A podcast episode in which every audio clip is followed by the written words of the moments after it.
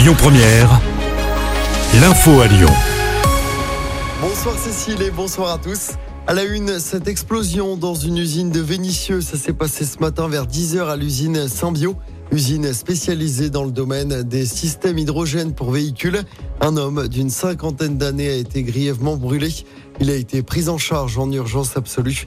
Plusieurs personnes ont été légèrement blessées dans l'explosion, dont la cause n'est pas encore connue. Leclerc accepte la proposition du gouvernement. L'enseigne va vendre le carburant à prix coûtant et ce dès vendredi. Annonce faite ce matin par Michel-Édouard Leclerc. Ça veut clairement dire sans profit et tous les jours, pas seulement les week-ends, comme lors de nos opérations précédentes. Voilà ce qu'a dit le patron de la marque. Une semaine de 36 heures de travail sur 4 jours, les agents municipaux de la ville d'Écully vont expérimenter ce nouveau rythme de travail. La décision a été votée à l'unanimité lundi soir en conseil municipal. La métropole de Lyon, elle, va tester le congé menstruel et le congé pour fausse couche pour ses agentes. L'expérimentation va débuter le 1er octobre. Il s'agit d'une grande première pour une métropole en France. Les modalités et les conditions de ces dispositifs sont présentés vendredi.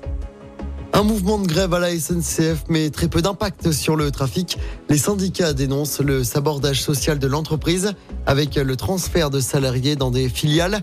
Dans le cadre de l'ouverture à la concurrence, à Lyon, un rassemblement s'est déroulé en fin de matinée près de la gare de la Pardieu.